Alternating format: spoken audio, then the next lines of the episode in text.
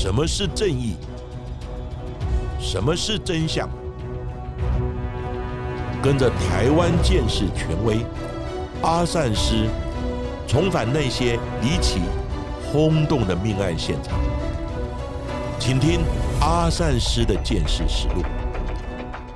各位听众朋友，大家好，欢迎收听今天的阿善师的见识实录。我是见识专家阿善师谢松善。大家好，我是子荣。最近国内外的枪击案件频传，除了上周我们来进行分析的日本前首相安倍晋三的枪击案件之外，另外在美国的印第安纳州，在七月十八号又再次经传商场的扫射枪击案件，造成了在美食节当中无辜的消费者三死二伤，而凶手也当场被见义勇为的路人回击击毙。不过这起案件其实也让我很好奇，去美国的商场购物也需要带枪。防身吗？那警方其实也没有特别说明说这一名热心的路人为什么会带枪去商场。不过呢，凶手已经死亡。至于犯案动机还有原因是什么，警方也正在着手调查当中。除此之外，在上周，也就是七月十四号周四的傍晚时间，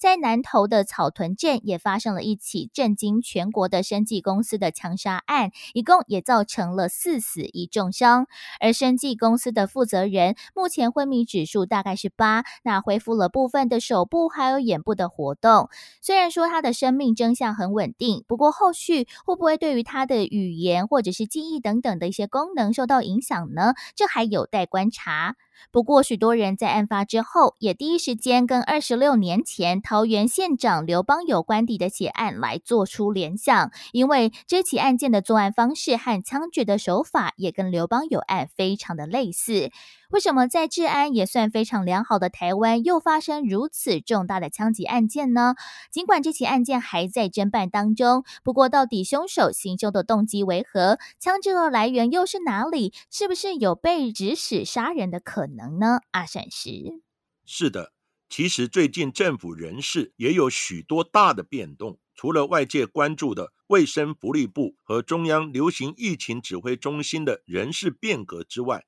其实警政系统近期也有很大的调整，像是六月三十号，黄明昭才接任警政署长，没想到上任第十五天就发生如此重大的枪击事件。黄明昭署长是阿善师的学弟，我跟他其实大家都认识。黄明昭署长也立即南下坐镇指挥。好险，也顺利在二十一小时之内就将这一起南投弑死案件的凶手李宏渊弃捕归案。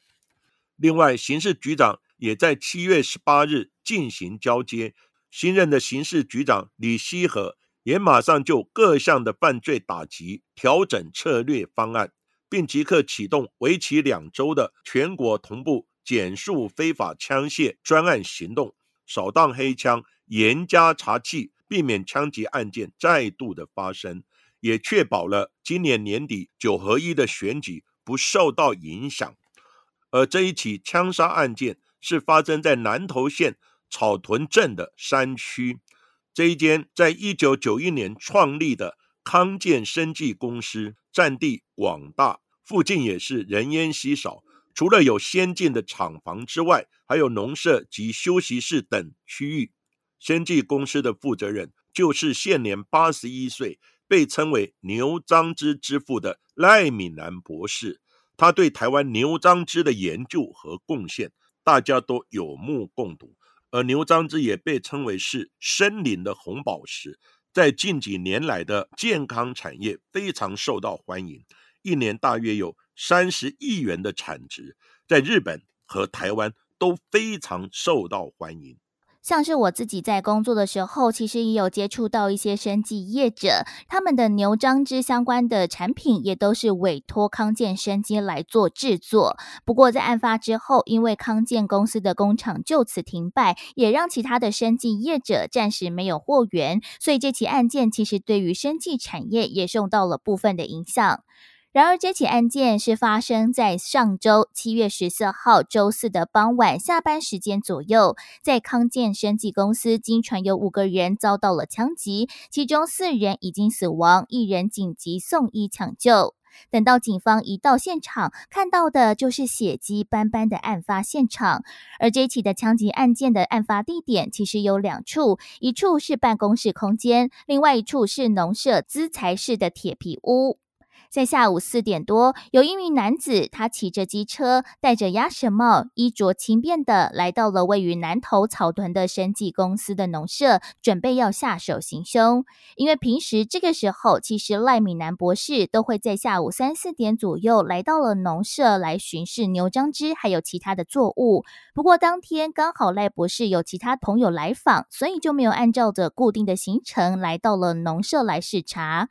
但是这名凶手却另外遇到了赖博士的弟弟，还有园艺课的刘姓课长，就将他们两个人押入了农舍资材室的铁皮屋的仓库当中，用手铐反铐他们的手在椅背之后，那也威胁弟弟要打电话叫赖敏南博士过来现场。不过当时因为赖博士正在接待朋友，所以就表示说啊不会到场。之后没想到就在下午四点三十分左右，这名凶手还是举起了枪，对两人行刑式的近距离开枪，导致两人眉心中弹而身亡。凶手朝着赖博士七十岁的弟弟以及六十岁的刘科长开完枪之后，随即就骑着机车。到两百五十公尺之外的康健公司办公室，准备再对其他的人下手。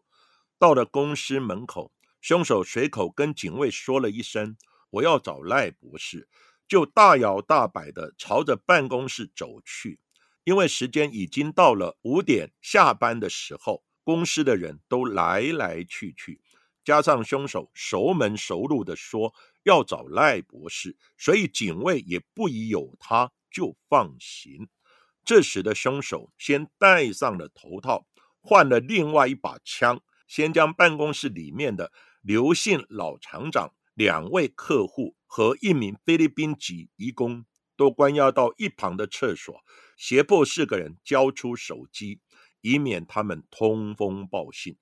之后，他随即转身往休息区来移动，看到生技公司负责人赖敏南。正一位朋友在休息区的地方抽烟，抽完烟之后，赖敏兰就先进入办公室。凶手见状，随即持枪控制赖董以及他的女儿和另外一名张姓的女会计，并迅速的对三人开枪。这时，赖董接待的朋友听见惨叫声，吓得夺门而出，马上开车逃离现场，并打电话报警。这一起南投草屯生技公司的命案才因此而曝光。其实早在下午一点多，李姓嫌犯他就埋伏在公司的附近，准备伺机来动手。不过看着他所锁定的赖敏兰一直没有出现，所以呢按耐不住杀意，就带着行凶的工具和枪支，先到农舍的资材室，对着赖敏兰的弟弟和刘姓科长下手。之后也转到两百五十公尺之外的办公室，对其他三人开枪。作案之后，李贤在下午五点二十分左右，骑着刘姓科长的机车逃离案发现场。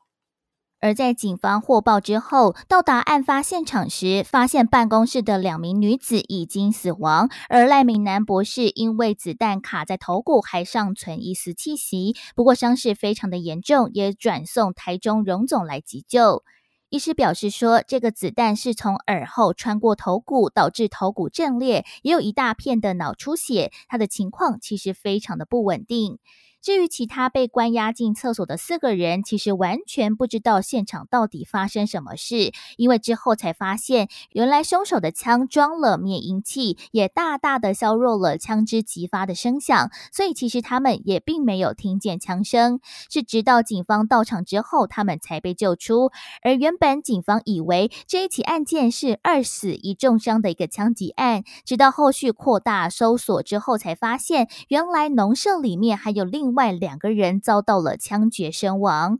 而根据被关押在厕所的员工目击者表示说，其实这个凶手身高大概一百八十公分，戴着头套，只露出眼睛，所以他们在第一时间并不知道这一名凶手到底是谁。不过后续经过了一些思索之后，才想起说，哎，这个凶手的身形和另外一个八年前离职的李姓员工非常的类似，而这名员工其实也跟另外一名离职的科长，他其实有着纠纷，甚至对簿公堂，所以警方就先锁定这一名五十六岁的离职员工李宏渊，他设有重嫌。而警方也开始调阅沿途的监视器画面，锁定凶手骑车离开的影像。在经过生技公司员工的指认之后，大致确认这一名枪击的凶手就是前员工李宏渊。不过，李宏渊非常的狡猾，知道警方一定会以车追人。所以逃亡的过程不断改变交通的方式，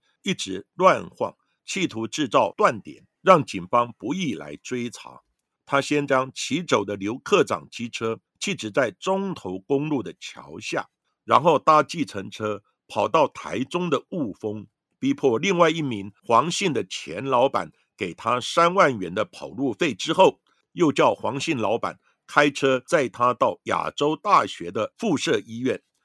在六点十分抵达医院之后，李宏渊在医院内转来转去，接着他又拦计程车，在六点二十分左右再转到中山医学大学附设医院大庆的院区。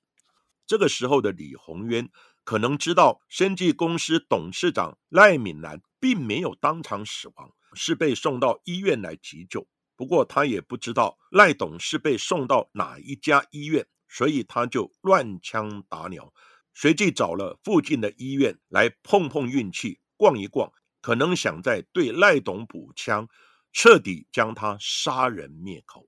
而李宏渊在中山医学大学的急诊室，还有美食街也绕了一圈之后，又走路到附近的大庆车站，拦了第二辆的计程车，在台中市的文心路和西屯路口下车。之后又徒步的步行乱逛，在几分钟之后，他又拦了第三辆的计程车，搭到了文心路还有中清路口。下车之后，又故意绕进小巷子当中。没过多久之后，他又再度拦了第四辆的计程车。不过这一次车子才开了五十公尺左右，他又下车，并且故意穿越马路，走进了中清路上的一家养生会馆当中。而这一名养生会馆的其中一名赖姓经理，就是李宏渊二十年交情的好朋友。透过了赖经理的安排，李宏渊原本想要安稳的躲在养生会馆当中，而在这个期间，甚至还安排小姐来放松一下。而且他知道警方会透过了手机的讯号找人，所以就将手机留在家中，在作案时根本是没有带出门的。不过，警方后续也透过了沿路的监视器影像，再加上了他前老板的行车记录器影像当中，其实也拍到了很多的线索，所以也锁定了李宏渊的行踪，还有后续逃逸计程车的车牌号码，也成为了缉捕李宏渊非常重要的线索。而最后，在七月十五号的上午，警方先试探性的问了赖姓经理李宏渊的下落。不过他说：“诶，他认识他，不过已经很久没有见面了。”但是警方还是动员了将近五十名的警力，对于养生会馆进行了全面性的搜索。最后，在五楼后方一个非常隐蔽的水塔旁边的小房间上方的夹层，逮捕李宏渊归案。并且也在房间内起出了三把改造手枪，还有一百七十九发的子弹，他的火力强大，也不容忽视。尽管李宏渊躲藏在五楼的夹层当中，但是被敏锐的远景发现。落网的时候，李宏渊第一时间他就说：“我甘愿了，我甘愿了。”台语叫做“我甘愿啊，甘愿啊”。甚至在押解送往警察局的过程当中。面对媒体的讯问，他还说：“我是杀人报仇，有深仇大恨。他到底有什么深仇大恨呢？需要用如此凶狠的枪决手法将被害人一一的杀害？”根据调查，民国一百零一年，李宏渊在康健生技公司任职的时候，跟一位洪姓的女科长在工作的时候，因为机器操作的问题。起了争执。李鸿渊就在民国一百零三年尾牙的时候，恶狠狠地对着大家说：“过年之后会有一场好戏可看。”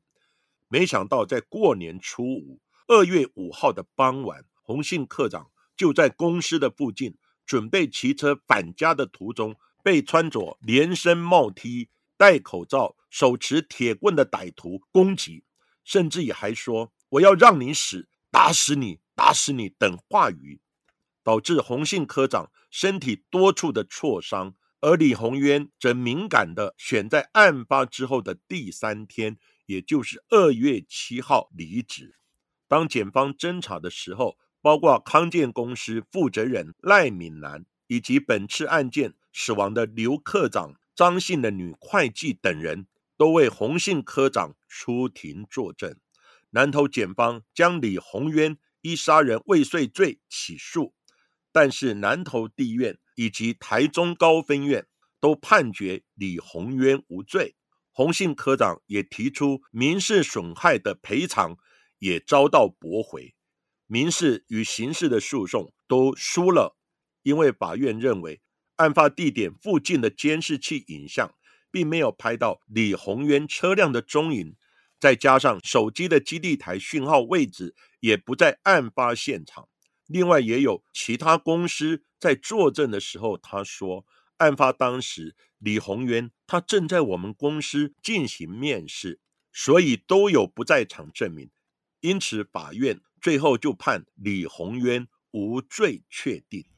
然而，这名洪姓女科长因为怕被李宏渊报复，所以之后也选择离职搬家。不过，就算被获判无罪，李宏渊也可能因此积累了许多不满，怀恨在心，所以决定杀人报复。像是在四死一伤的被害者当中，就有三个人曾经在八年前为了洪姓科长来出庭作证。不过，为什么他连赖敏南博士的弟弟还有女儿都下手行凶呢？也根据知情人士的透露，因为李宏渊在官司之后不仅丢了工作，其实也没有办法再就业，财产甚至也被假扣押，也导致了妻子还有子女对他的不谅解，家庭的关系也变得非常的疏远，可能也因此让他对赖家人也产生了仇恨，所以早就决定要杀死赖家三口。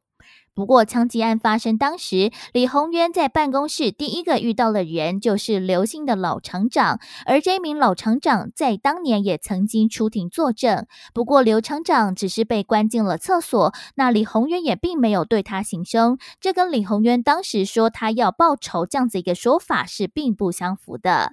也根据了知情人士的透露，其实刘厂长在公司算是一个比较不沾锅型的人物。那虽然当年有出庭，不不过没有直接的指认说李宏渊就是凶手，也可能因此没有被他列入死亡名单当中来逃过一劫。不过，真的是因为八年前的诉讼让他一直怀恨在心，才导致着这一场悲剧的发生吗？而八年的报仇计划时间也未免太久了吧？而在案发之后，其实各界都有不同的猜测还有说法。而赖敏南博士的家属在脸书上面也指出，其实这一名凶手的针对性非常的强，就是针对他的二叔，也就是赖敏南博士。而其他四人真的是无辜丧命的，严重的合理怀疑是因为。牛樟芝的市场利益纠葛有关，李宏渊只是被集团利用教唆，并且用来误导办案而已。也希望检察官可以好好的调查在背后的商业利益集团。根据媒体研究，赖敏南博士长期对牛樟芝的研究，对台湾的生计发展影响非常重大。在两个月前，康健公司才公开的发表闽式培养法。牛樟芝菌株专利的技术，可以将牛樟芝栽培期大大的缩短，成本也降价至原本的二成五左右，大约是每公斤四万块左右。是不是因为这样的专利大放送，已经影响到某些人的利益，甚至于党人财路而被枪杀？另外，李宏渊也一直对枪支的来源交代不清。一开始他辩称。是在高速公路的边坡上捡到的，后来又改称不能讲，这样的话会害死朋友。经过专案小组的追查，发现李宏渊这一次犯案用的枪支、子弹以及灭音器等，疑似是一位钓友所提供。他之所以逃往台中，就是为了将办案工具交还给那一位朋友。目前检警也正深入追查当中。根据警方了解，李宏渊热爱海钓，曾经多次拿到钓鱼比赛的冠军。邻居也提到，李宏渊平时作息固定，对于邻居也很慷慨大方，三不五时就送左邻右舍自己钓到的鱼。不过近年来，李宏渊身体不好，已经很少外出钓鱼了。另外，案发之后，警方锁定李宏渊，知道他常常从嘉义市的布袋出海来钓鱼，所以担心他这一次是否会搭海钓船潜逃出境，所以警方还特别通令各港口安检所加强戒备。不过，到底杀人的动机是什么？枪支的来源为何？是否在背后还有藏镜人等等的问题，还待警方后续理清。不过，这一起震惊全台的枪击案件，也让人回想起发生在民国八十五年桃园县长刘邦友官邸的血案。而刘邦友血案案发当时，是两名身穿雨衣的男子在清晨时间闯入了时任桃园县长刘邦友的官邸，并将刘邦友机要秘书、司机、两名警卫、帮佣、卫生局的技士、议员庄顺兴，还有邓文昌押进了警卫室，在狭小的两平大的空间之内，朝头部行刑式的枪决九人。而九人当中，只有邓文昌经过了紧急抢救之后存活下来。不过，他的脑部也因为严重受创，导致着记忆受损，无法作证。而两名枪手在二十多年之间，仍然是逍遥法外。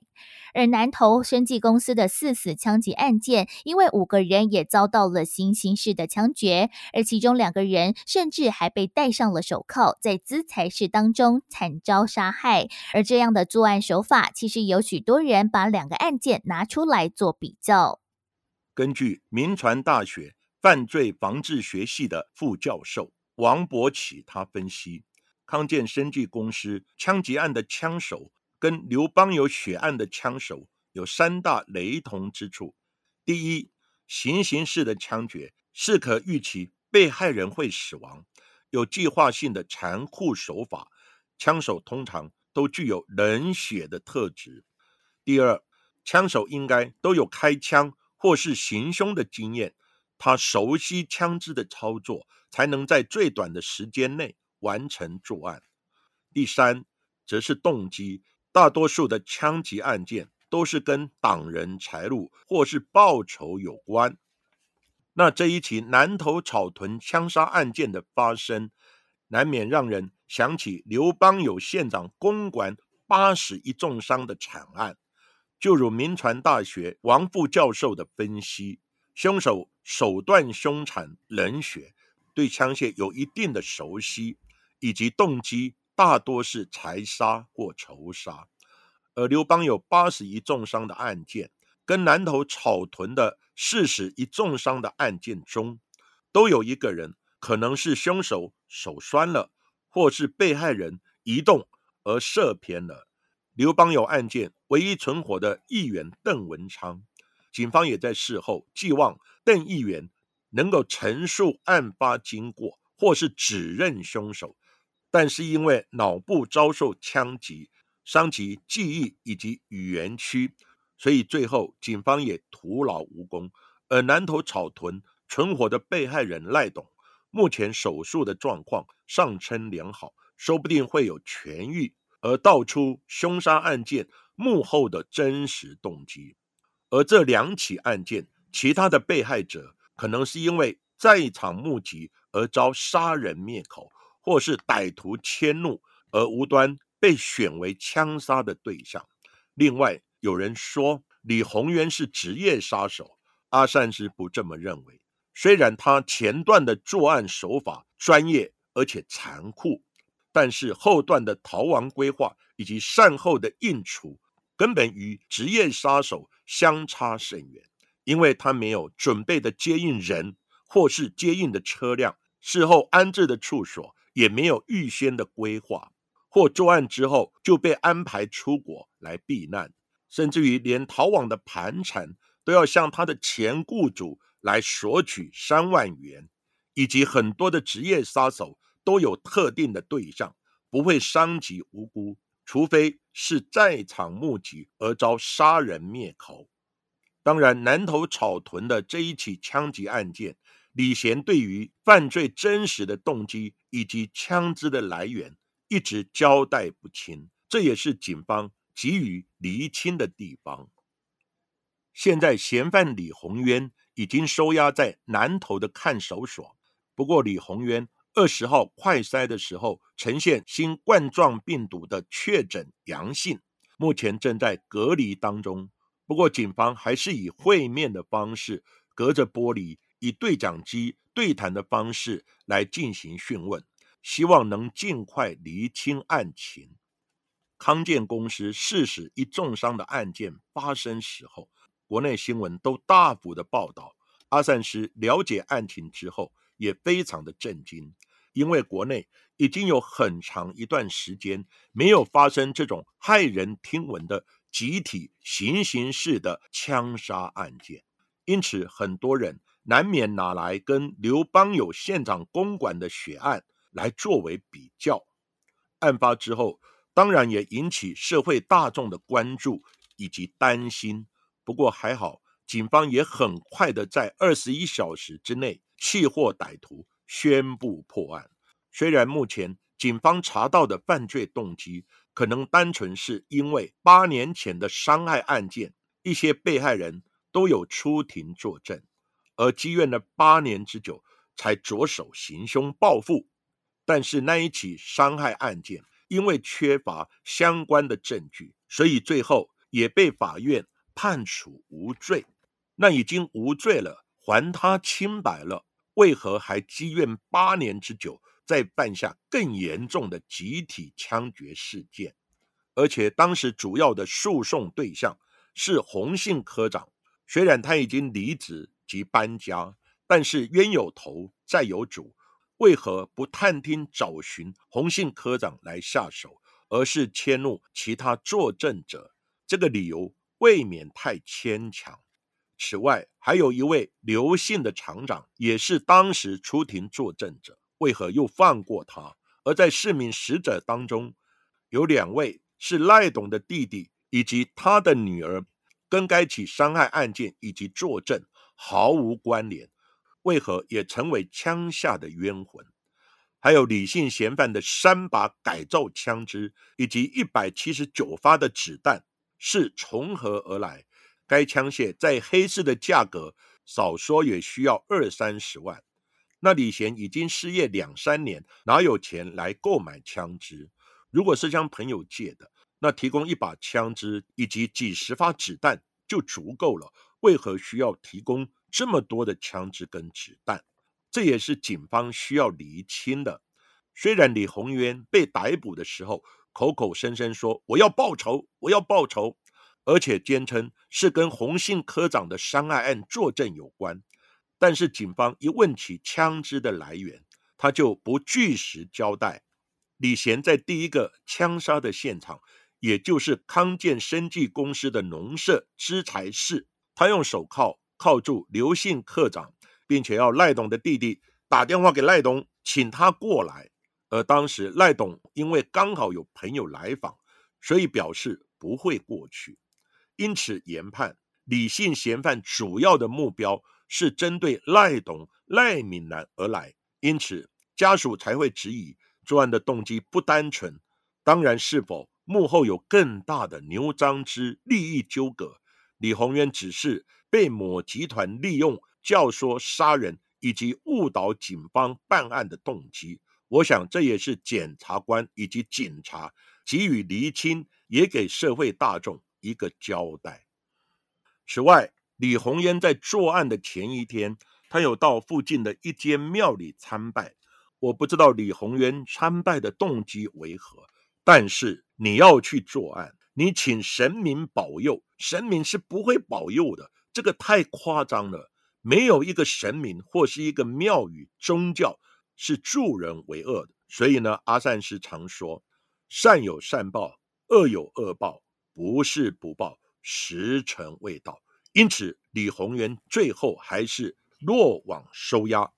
而今天阿善师见事实录节目当中，跟大家分享的南投生技公司的四死案件，就为大家讲到这里。而在今天的节目最后，同样也是来感谢近期赞助我们的听众伙伴，感谢 ETB RYC。还有小叶老师的再次赞助，另外还有爱看书的狮子、橘子柠檬的妈妈，另外也有一名没有署名的朋友们，感谢大家的热情赞助支持喽。而另外呢，在 Apple Podcast 有一位阿善师的迷弟留言说，感谢阿善师用心经营好节目。那刚好最近做了近视的镭射，就把之前没有听的全部都一次下载下来，一次听个过瘾，真的是非常赞的节目。而另外呢。还有一位叫做张波波说，今天在电梯前遇到了阿善师，阿善师本人也好可爱。谢谢阿善师和子荣用心制作节目，陪伴我无聊的通勤时光。首先感谢听众朋友的支持与鼓励。那阿善师也跟也跟阿善师迷弟的听众朋友说，你因为眼睛镭射手术，所以短时间可能需要休养，因此利用这个机会。将阿善师见识实录全部下载，一次听个够。那阿善师也很感谢你的支持，以及那么会善用时间。在此也祝你早日康复，继续的来捧场以及支持阿善师跟子荣的节目。另外一位听众朋友张婆婆，她说到，她那一天在电梯前遇到了阿善师。那阿善师跟这一位听众朋友张婆婆的碰面。是非常的短促，因为我正赶着去录制三立电视正知道了节目，也是谈论南头草屯致死一重伤的枪击案件，在电梯口跟张婆婆惊鸿一瞥，阿善师还有阿善师还有印象，只是我们只有短暂的交谈，未能尽兴，希望以后还会有偶遇的机会，也感谢你对节目的支持与鼓励。另外这几天，阿善师也上了谢振武主持的《振振有词》节目，当然也是讨论南投草屯跟刘邦友县长公馆的血案。如果大家有兴趣的话，希望能准时收看，或是事后上 YouTube 搜寻来观看。另外，最近大爱电视台《微光人物》有对阿善师的专访，以及小冬瓜的节目《单程旅行社》。阿善师也录了三集的节目，那第一集呢已经播出了，后面几集也希望大家踊跃的来收看，非常感谢大家的支持。而今天的节目就为大家进行到这里，谢谢各位收听阿善师见识实录。如果喜欢我们节目的话，欢迎在 s o n On、Spotify、Apple Podcasts、KKBox 上面来订阅节目，并且踊跃留言给我们，给我们五颗星的评价喽。同时，也欢迎大家多多的利用平台来赞助我们。那下一集也请大家继续的听下去。